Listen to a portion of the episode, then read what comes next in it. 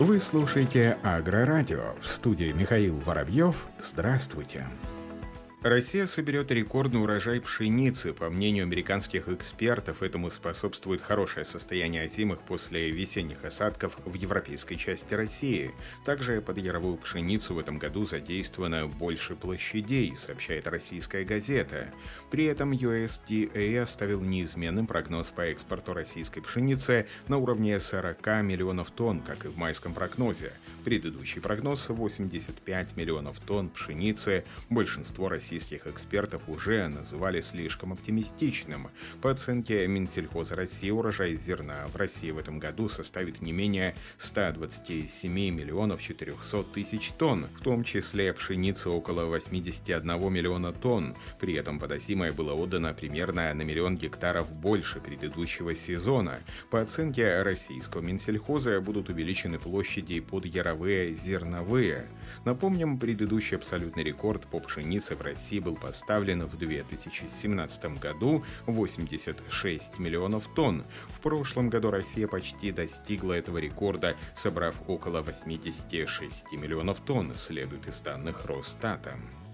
Россия в этом году соберет более 23 миллионов тонн основных масличных культур подсолнечника, рапса и сои. Это станет рекордным показателем, заявил гендиректор компании «Прозерно» Владимир Петриченко на организованном Российским зерновым союзом зерновом раунде «Рынок зерна» вчера, сегодня, завтра в Геленджике. В прошлом году сбор масличных составил чуть более 20 миллионов тонн. Говоря о подсолнечнике, Петриченко отметил, что прогноз его сбора сдержан на 15,5 миллионов тонн против 13 миллионов 300 тысяч тонн в прошлом году. По словам Владимира Петриченко, еще в начале сезона было ясно, что подсолнечник посеют более чем на 9 миллионах гектарах, или 8,5 миллионов в прошлом году. Пока видится, что будет 9 миллионов 250 тысяч гектаров, но может быть и больше. С учетом погодных условий получается, что все вполне неплохо для развития подсолнечника, отметил гендиректор директор компании «Прозерно».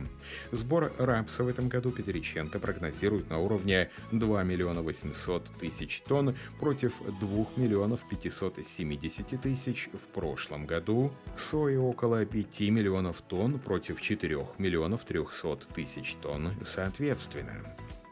В России отмечается интенсивный рост цен на минудобрения. Министерство сельского хозяйства подготовит обращение в правительство с просьбой рассмотреть вопрос о росте цен на минудобрения. Об этом сообщает российская газета. Некоторые виды удобрений подорожали за год вдвое. Это может привести к снижению урожая зерновых и в итоге к росту цен на муку и хлеб, считают аграрии.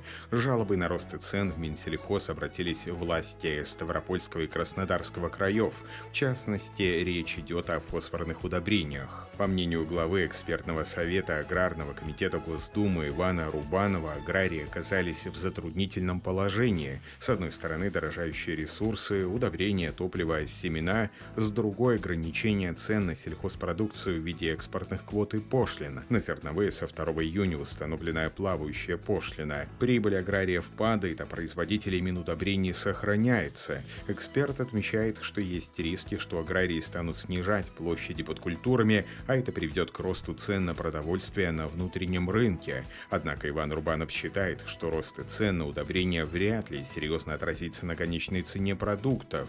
Более того, по мнению специалиста, нет рисков и снижения внесения удобрений. Если аграрии хотят получить хороший урожай, они будут их покупать по любой цене. Для российских производителей минудобрений по соглашению с Федеральной антимонопольной службой уже несколько лет действуют меры по сдерживанию цен. По данным Росстата, минудобрения на внутреннем рынке на 20-30% дешевле, чем на мировом. В Российской ассоциации производителей удобрений оценили, что в зависимости от почв, климата и правильности применения удобрений они могут повысить урожай зерновых на 30-150%, подсолнечника на 30-50%, картофеля и гречихи в 2-3 раза. ФАС, в свою очередь, сообщает, что по состоянию на 8 июня этого года необоснованного роста цен на минудобрения не выявлено. Официальные данные об увеличении цен в мае этого года ФАС не поступали, как и жалобы от сельхозпроизводителей. В ведомстве отмечают, что весенние посевные работы уже обеспечены удобрениями в полном объеме. Рабочая группа из представителей ФАС, Минпромторга, Минсельхоза следит за ситуацией на рынке минудобрений и оперативно принимает меры по недопущению роста цен на них, заверили в Федеральной антимонопольной службе. Компания Сингента представила шестой индекс развития сельхозпроизводителей России, разработанный в партнерстве с Институтом конъюнктуры аграрного рынка, аналитиками компании iForce и Всероссийского центра изучения общественного мнения. Основная цель исследования – ежегодная оценка состояния аграрного рынка и измерение степени оптимистичности сельхозпроизводителей, инвестиционных планов, доступности финансовых ресурсов, а также понимание того, насколько широко применяются методы методы точного земледелия, семеноводства и защиты растений. Результаты шестого индекса демонстрируют, что период бурного роста в отечественном АПК завершился, рынок стабилизировался. Часть агрофирм, которые активно внедряют инновации, по-прежнему рассчитывают на увеличение прибыли. Однако большая часть производителей оценивает перспективы рынка более консервативно. В целом, тенденции рынка в сегменте растеневодства можно оценить как раз направлены. Динамика развития аграрного сектора в минувшем сезоне показала некоторый спад. В частности, респонденты оценили этот сезон на 3,3 балла из 5. Сельхозпроизводители опасались последствий пандемии COVID-19, однако также сильно на урожайность в этом сезоне повлияли и погодные условия. В 2021 году доход надеются увеличить всего 36% хозяйств, это меньше на 27% по сравнению с прошлым сезоном. Стоит отметить, что уровень респондентов, ожидающих значительного роста доходов, остался практически таким же, как и в прошлом году – 17%. А тех, кто планирует сохранить доход на прежнем уровне, значительно вырос и составил 40%, что на 12% больше, чем в прошлом сезоне. Повышение роста доходности агрофирмы рассчитывают обеспечить в первую очередь за счет низкой себестоимости продукции, так ответили 73% опрошенных. В этом году доля опрошенных, пользующихся кредитами, составила 77%, тогда как в прошлом году этот показатель составлял 71%.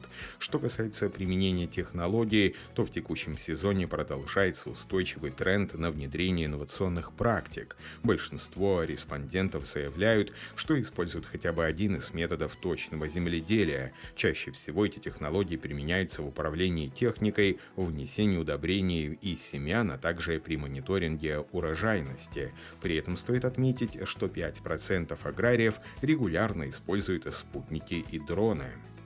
В Крыму вывели новые сорта эфиромасличных культур. В отделе эфиромасличных и лекарственных культур научного исследовательского института сельского хозяйства Крыма созданы новые сорта эфиромасличных культур шалфея мускатного селендж, тимьяна обыкновенного крым-розовец и горный бальзам, тимьян обыкновенного крым-розовец и горный бальзам, мелисы лекарственный подвид высочайшая таврида и душица обыкновенной урусвати. Об этом сообщается информация на официальном сайте института. Сорта включены в Госреестр селекционных достижений, допущенных к использованию в России. Получены патенты на новые сорта. Теперь реестр включает 46 сортов 15 видов эфиромасличных культур. На этом все. Оставайтесь с нами на глав агронома.